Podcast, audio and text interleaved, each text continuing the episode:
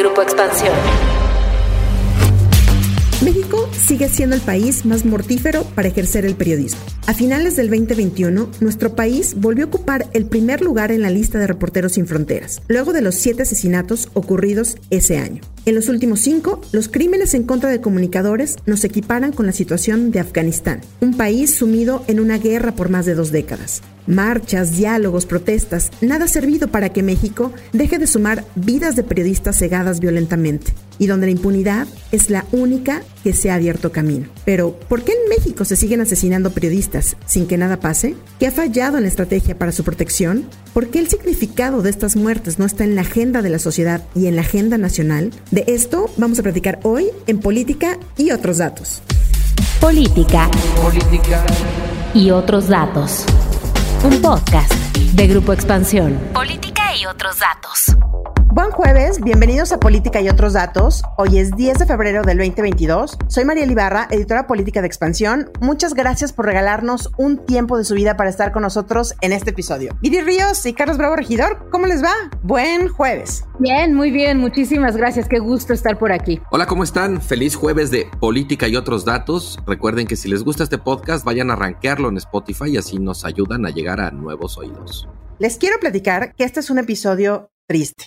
Este es un episodio que nos cala, que nos duele, que nos enoja y nos indigna, porque es un tema que no debería existir en México y es un tema del que no deberíamos estar hablando, como tantas otras cosas que no deberían de pasar en el país. Este es un episodio para hablar del asesinato y las agresiones hacia los periodistas en México, porque no son hechos aislados, no es uno, ni dos, ni tres. Son 149 vidas las que se han cortado de manera abrupta desde el año 2000 a la fecha, de acuerdo con el seguimiento de la organización Artículo 19. Y de estos, 29 crímenes se han cometido en lo que va del actual gobierno. Cuatro solo en lo que va de este año.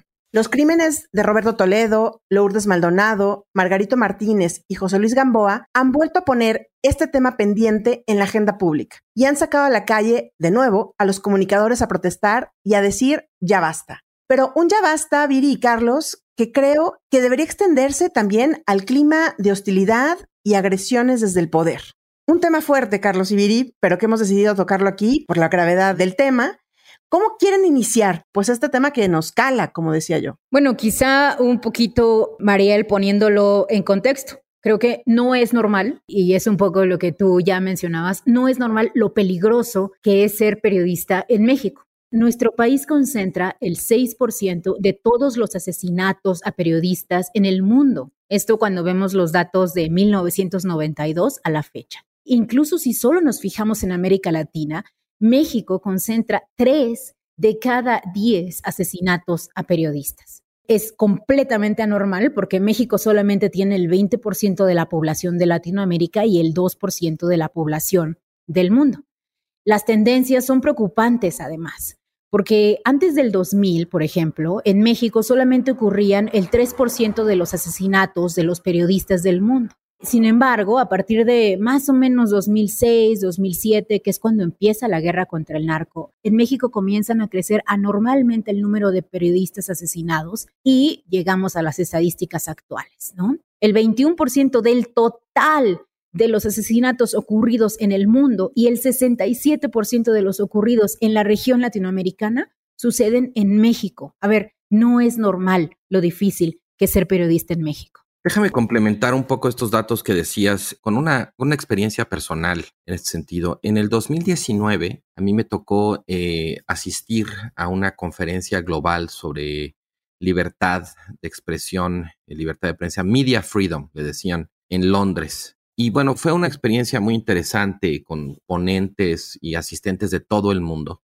discutiendo como distintos casos nacionales, distintas medidas a nivel local, a nivel nacional, a nivel regional o internacional para enfrentarlo. Y yo recuerdo muy apesadumbradamente un contraste entre la presencia y la ausencia de México en este evento. O sea, el caso mexicano estuvo súper presente desde el discurso inaugural del ministro de Relaciones Exteriores del Reino Unido, que estaba compitiendo, de hecho, para ser eh, primer ministro, se llama Jeremy Hunt y en su discurso inaugural habló de México. habló de un reportero que había sido asesinado poco tiempo antes de la conferencia, Francisco Romero, todavía me acuerdo de su nombre. Creo que era en Quintana Roo. E hizo, bueno, contó un poco la historia de Francisco y de otros periodistas asesinados en lo que iba del 2019. También se habló mucho de México en varios paneles, digamos, en las conversaciones de pasillo, cuando te presentaban a alguien y decías que eras mexicano, todo mundo tenía muy presente, muy, muy presente la gravedad de la situación de la violencia contra periodistas en México. E incluso había un, como un mural ahí en el centro de convenciones donde estaban los nombres de periodistas asesinados en todo el mundo, donde los últimos años, y yo me acuerdo de haberme puesto a contar cuántos mexicanos había. Y sí, había pues más de 30 por lo menos, ¿no? Entonces, esa presencia tan ominosa de México en esa conferencia contrastaba con la ausencia, vamos a decir, del Estado mexicano. México no mandó a ningún representante de ninguna instancia competente en la materia, a pesar de haber sido invitados e incluso porque estaba, digamos, recién instrumentada la política de austeridad, incluso a pesar de que el Reino Unido se ofreció a hacerse cargo de los viáticos de los representantes mexicanos. México no envió a ningún representante de ninguna instancia que realmente estuviera involucrada, que tuviera competencia en la materia. Recuerdo que en algún momento me presentaron ahí un par de funcionarios de medio rango de la embajada mexicana en el Reino Unido, pues que fueron así, que se dieron una vuelta total, pues ya estaban allá.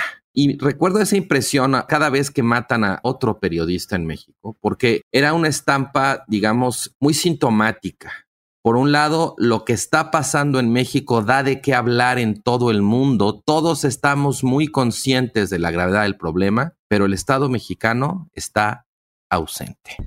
Carlos, hace apenas unos días el propio gobierno federal pues acepta que la impunidad en los crímenes es de más del 90% y que los mecanismos de protección a periodistas son totalmente insuficientes, no están funcionando porque varios de los periodistas asesinados han sido asesinados aún teniendo el mecanismo de protección para periodistas, ¿no? Entonces, esto que dices es verdad. Yo acabo de ir hace un par de días también con periodistas de la región en Latinoamérica y son periodistas que están exiliados. Hablamos de periodistas de Nicaragua, periodistas de Venezuela, de periodistas de El Salvador que también la están pasando bastante mal con su presidente. Y todos, a pesar de esto, nos dicen, no tenemos el nivel de asesinatos que tiene México. O sea, hay encarcelamientos, hay persecuciones, incluso colegas de Cuba, ¿no? En donde el espionaje y digamos que la intervención de sus comunicaciones y todo está a la orden del día, pero no existen el nivel de crímenes contra la prensa que tenemos en México. ¿Qué nos dice esto, Viri? Bueno, nos habla de un nivel tremendo de impunidad y realmente este es un tema que me pone tristísima porque yo como académica de hecho he estudiado el tema de manera muy seria y una de las cuestiones que nos preguntamos constantemente desde la academia es ¿por qué en México? Que México, bueno, pues será un país donde habrá narcotráfico, será un país que tiene sus problemas, pero bueno, no tiene los niveles de ingobernabilidad que tienen otros países. Y aún así observamos un asesinato tremendo de nuestros periodistas. Y una de las principales respuestas que encontramos en mi propia investigación académica y en la de muchos otros es que en realidad no es tal cosa como que el narco sea el que está matando a los periodistas sino más bien que hay una división muy gris y muy tenue entre quién es el narco y quién es el Estado. Y a veces muchos de los periodistas están siendo asesinados no porque estudien qué está haciendo el narcotráfico, no porque reporten dónde van los cargamentos de marihuana, de cocaína, de metanfetamina, sino porque probablemente conocen algunos escándalos de corrupción muy importantes de un gobernador, de un presidente municipal, de un jefe de policía local Muchos de los asesinatos no se explican por el crimen organizado, sino se explican por otro tipo de crimen organizado que es el gobierno y cómo el gobierno pues no quiere que nadie se entere de su corrupción, ¿no? Entonces es gravísimo porque a quién acudir si el gobierno es parte de este problema. Yo creo que añadido al tema de la impunidad y de esta suerte como de zona gris, donde ya es imposible distinguir digamos, a las autoridades de los criminales, yo añadiría un tercer factor que tiene que ver con la precariedad. Realmente el trabajo periodístico en México está sumamente precarizado. Y cuando digo precarizado, sí quiero decir como muy específicamente que no me refiero necesariamente a que los periodistas tengan una formación precaria, me refiero a sus condiciones de trabajo. Y tampoco me refiero a los directivos, a los editores, a los dueños, a quienes conducen noticieros, incluso a quienes hacen o hacemos análisis político. Me estoy refiriendo, digamos, a la tropa. A las reporteras, a los reporteros, a quienes están ahí persiguiendo la nota cotidiana y realmente a las condiciones de trabajo en las que se desempeñan con realmente muy poco respeto de sus derechos laborales, muy desprotegidos, no solamente en términos de salarios, aunque también hay mucho de eso, sino también como a que hay mucha inestabilidad en ese trabajo y también de pronto hay una suerte como de déficit de horizonte de crecimiento precisamente también que tiene mucho que ver como con la alta rotación. O sea, los cuellos de botella que hay en términos de crecimiento profesional para reporteros o reporteras, qué pocos reporteros o reporteras se dedican durante su vida a esto, ¿no? Muchos empiezan ahí a sus años 20, luego ya llegan a mediados de los 30 y bueno, pues algunos se quieren casar, tener hijos, asentarse, ya no tener una vida como tan precaria y su salida es dejar de ser periodistas o dejar de ser reporteros o reporteras para salir de esa precariedad. Y creo que esa precariedad también es un factor que se conspira junto con los otros dos que estaban mencionando de la impunidad y de la zona gris, precisamente para construir lo que los viejos marxistas llamarían las condiciones de posibilidad para que en México haya los niveles de violencia que hay contra los periodistas, porque la precariedad sobre todo de lo que habla es del otro abandono, no es solamente un abandono de parte del Estado, es también un abandono por parte de los propios medios de reporteros y reporteras. Sí, esto que dices creo que es importante y lo veíamos incluso en el asesinato del periodista Roberto Toledo en Zitácuaro, en donde los periodistas se tienen que ver obligados a tener un segundo o tercer trabajo para poder solventar sus gastos familiares, sus gastos personales, porque la profesión está tan precarizada, como dices tú, Carlos, como bien apuntas, que simplemente si no haces esto no te alcanza, sobre todo en, provincias, sobre todo en los estados. Y esto ha dado pie para unas barbaridades como el decir es que él no era periodista, porque a él lo mataron en un despacho, como salió a decir el vocero del gobierno, ¿no? No, señor, si era periodista. También tenía este otro trabajo porque no le alcanzaba. Y justamente ahí está esto que dices tú, ¿no? esas cosas que también trastocan pues a los periodistas y en donde, como dice Viri, el crimen organizado se cruza con la política y en donde también se cruza esta precariedad de la que habla Carlos. Tenemos 10 años con un mecanismo de protección que decíamos, pues no es suficiente. Algo está sucediendo con este mecanismo, que incluso ya ha habido señalamientos de malos manejos, de corrupción al interior, de que no está funcionando bien. Yo incluso personalmente fui parte de un estudio que hizo eh, la Oficina del Alto Comisionado de las Naciones Unidas en el 2019 para ver cómo funcionaba este mecanismo de protección y hubo 102 recomendaciones sobre este mecanismo federal de las cuales hasta la fecha siguen sin cumplirse. Esto que nos recordaba justamente Balbina Flores en un texto que hicimos hace unos días en expansión, donde evidentemente no se le da seguimiento constante a las medidas de protección, a los análisis de riesgo de los periodistas. O sea, está parado, está frenado todas estas recomendaciones que se hicieron por parte del alto comisionado y da una suerte, Carlos Viri, de que existen y existen recomendaciones, exhortos, reclamos, incluso ya de diferentes instancias nacionales e internacionales sobre el tema y nada se mueve en México. Así es, y el periodismo en México pues se encuentra en esta suerte de resistencia, pero sobre todo en esta suerte de, bueno, pues así son las cosas. Yo fui a la marcha que se hizo, recordarán, en muchas ciudades, y bueno, yo fui a la marcha en la Ciudad de México. Y en la marcha de la Ciudad de México había, yo supongo, unas entre 500 y 600 personas. Y lo que me sorprendió de esta marcha fueron dos cosas. La primera es que parecía que era una marcha solo de periodistas, cuando este es un tema que no solamente le toca a los periodistas, sino que nos toca a todos los ciudadanos. ¿Cómo es posible que no estemos en las calles, los ciudadanos, tú, yo, cualquiera, aunque no seamos, digamos, periodistas de tiempo completo, para pues apoyar al tema de la libertad de expresión, que al final del día es una cuestión extremadamente necesaria para cualquier democracia. Y la segunda, y, les confieso esto como alguien que tiene un pie dentro del medio periodístico y un pie fuera, me sorprendió qué poco acostumbrados están los periodistas a quejarse con el gobierno, a hacer marchas, a organizarse. Contaban, por ejemplo, los periodistas cómo les tuvieron que prestar, tenían un micrófono, ¿no? Y para tener un micrófono en esta protesta, pues necesitas una planta de luz, porque no hay donde conectar tus micrófonos. Bueno, pues el gremio no tenía una planta de luz y se la tuvo que prestar el sindicato de los telefonistas.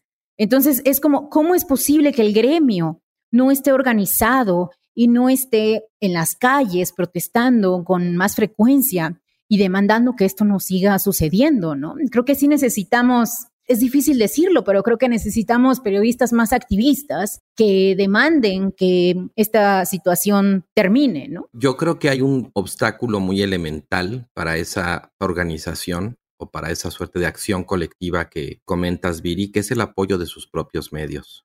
O sea, también reporteros que tienen que sacar tres, cuatro notas a destajo cada día, que tienen que cubrir su fuente, reporteras que además tienen, digamos, que hacer el trabajo doméstico después de sacar la nota. O sea, hay una parte también como que la propia naturaleza del trabajo periodístico es muy exigente en ese sentido. Y creo que ahí también, además de, digamos, de observar con acierto como haces la falta de organización, creo que también hay que complementar eso con la falta de solidaridad de los propios empleadores de periodistas para permitirles de alguna manera organizarse así. Yo quisiera solamente también, Mariel, decías ahorita también que llevamos muchos años con este tema y que las cosas no cambian.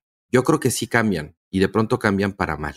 Y creo que algo que ha cambiado para mal en este sexenio es justamente el discurso oficial respecto a este problema. O sea, cuando Calderón cuando Peña Nieto había al menos un intento, vamos a decirle así si quieren, de simular que les importaba.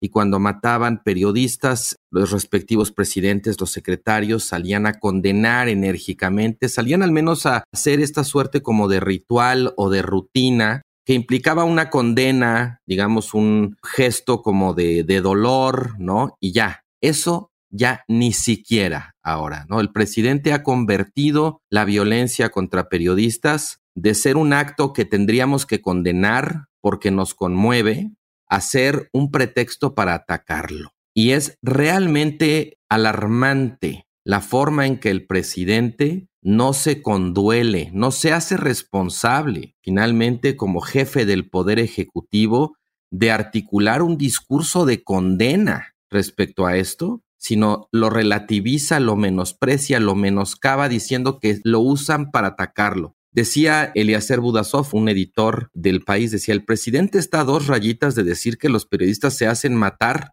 para tratar de dañarlo. Y creo que no miente Eliezer en esa valoración. Y eso me parece lejos de ayudar, digamos, a darle la vuelta a esta trayectoria decadente del tema, lo único que hace es acelerarla. Sí, Carlos, totalmente de acuerdo en esto y a eso me refería yo al principio, donde decíamos, deberíamos decir ya basta también a esta violencia verbal a la que no sé si nos estamos acostumbrando todos los días. Hace un par de días salía Carmen Aristella a decir que era lamentable que el presidente utilizara su palabra tan poderosa sin darse cuenta para destruir reputaciones.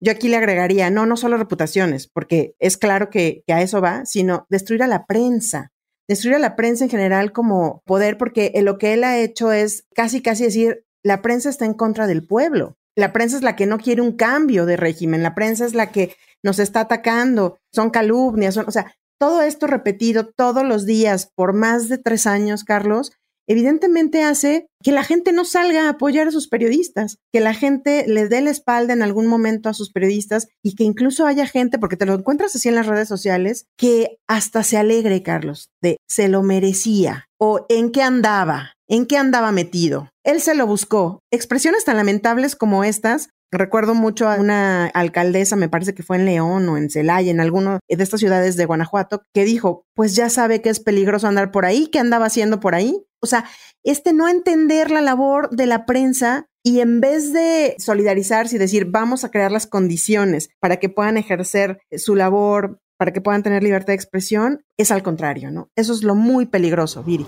Claro, ahora, ¿qué es específicamente lo que no está funcionando del mecanismo de protección de periodistas? yo creo que hay varias cosas. Una es que no hay claridad respecto a cómo se va a proteger al periodista. El periodista puede decidir si lo va a proteger la Policía Federal o puede decidir si lo va a proteger la Policía Estatal, pero la realidad, digamos, en el piso es que no hay una policía federal protegiéndote y no hay una policía local protegiéndote, aun cuando supuestamente eres parte del sistema de protección. No existe tampoco suficientes recursos para que los periodistas puedan dejar de ejercer su profesión.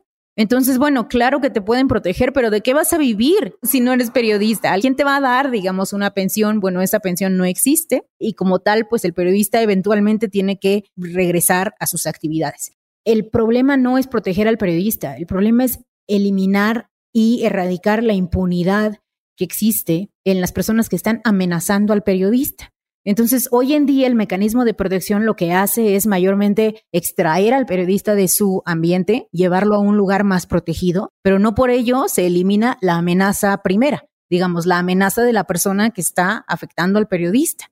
Entonces, mientras no se resuelva ese tema, que es llevar a la cárcel o llevar a proceso o identificar a quien sea que esté amenazando al periodista, pues entonces el periodista, digamos que su único consuelo es vivir en el exilio y eso pues claramente es una forma de castigo para el periodista mismo. Entonces, no tenemos un sistema actualmente que castigue a quien tiene que ser castigado. A quien se termina castigando, lamentablemente, es el periodista y a su familia. Y aquí habría que agregarle, regresando un poco, Carlos Viri, las otras formas de hostigamiento a la prensa que también han venido creciendo lamentablemente y que son, evidentemente, el desprestigio al que te están sometiendo todos los días, pero también el acoso y el hostigamiento judicial. Han aumentado las denuncias, las demandas contra periodistas. Yo mismo, en mi entorno, en mi familia, en mi casa, ha habido denuncias por 10 millones de pesos en contra de políticos porque no les gusta lo que dices.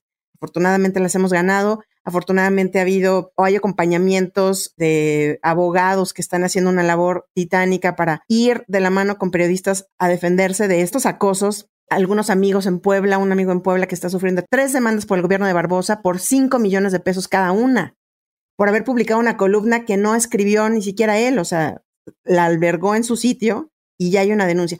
Y esto se ha estado extendiendo y desgraciadamente también el acoso verbal, el acoso que vemos como en Palacio Nacional todos los días, también se ha ido hacia los estados. Y ahí es donde es mucho más peligroso, porque los gobernadores y los alcaldes todavía siguen teniendo mucho poder en estas zonas del país. sigue habiendo casicazgos verdaderos en varias regiones del país y donde es muy, muy peligroso hablar o criticar, cuestionar al poder, ¿no?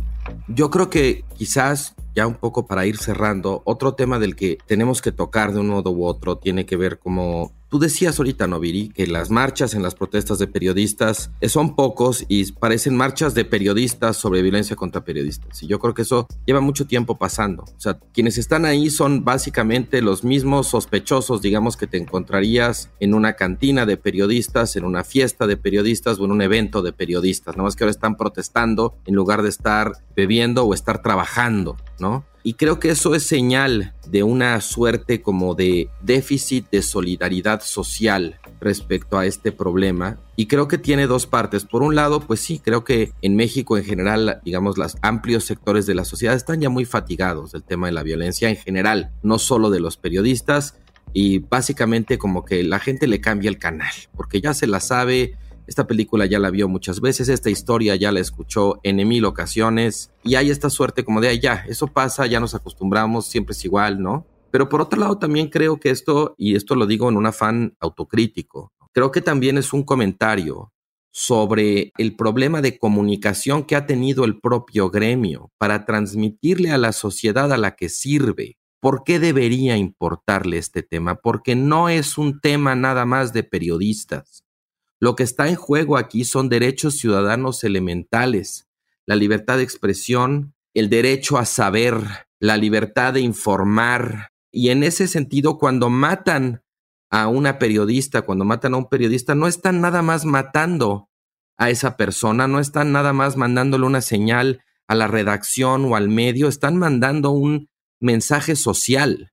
El destinatario último de estas agresiones es la sociedad en su conjunto, es la ciudadanía que se deja de enterar y que de alguna manera además en este caso termina como acostumbrándose a eso. O sea, para mí ahí hay, para decirlo con un eufemismo, una tremenda área de oportunidad en cuanto a qué necesario es replantear la forma en que estamos presentando el problema ante la opinión pública, pues para tratar de alguna manera de vacunarnos contra esa fatiga o ese fatalismo que desafortunadamente me parece es lo que de alguna manera gobierna el ánimo de buena parte de los mexicanos y las mexicanas. Pues así es, Carlos. Tenemos muchas cosas que pensar como gremio, muchas cosas que actuar y ponernos en acción para unirnos y, como dices tú, este gran reto de expresarle a la sociedad y hacerle ver que no solo es un periodista asesinado, todo lo que significa que tú ya nos platicabas aquí, que tú ya lo verbalizabas muy bien, ¿por qué nos debe importar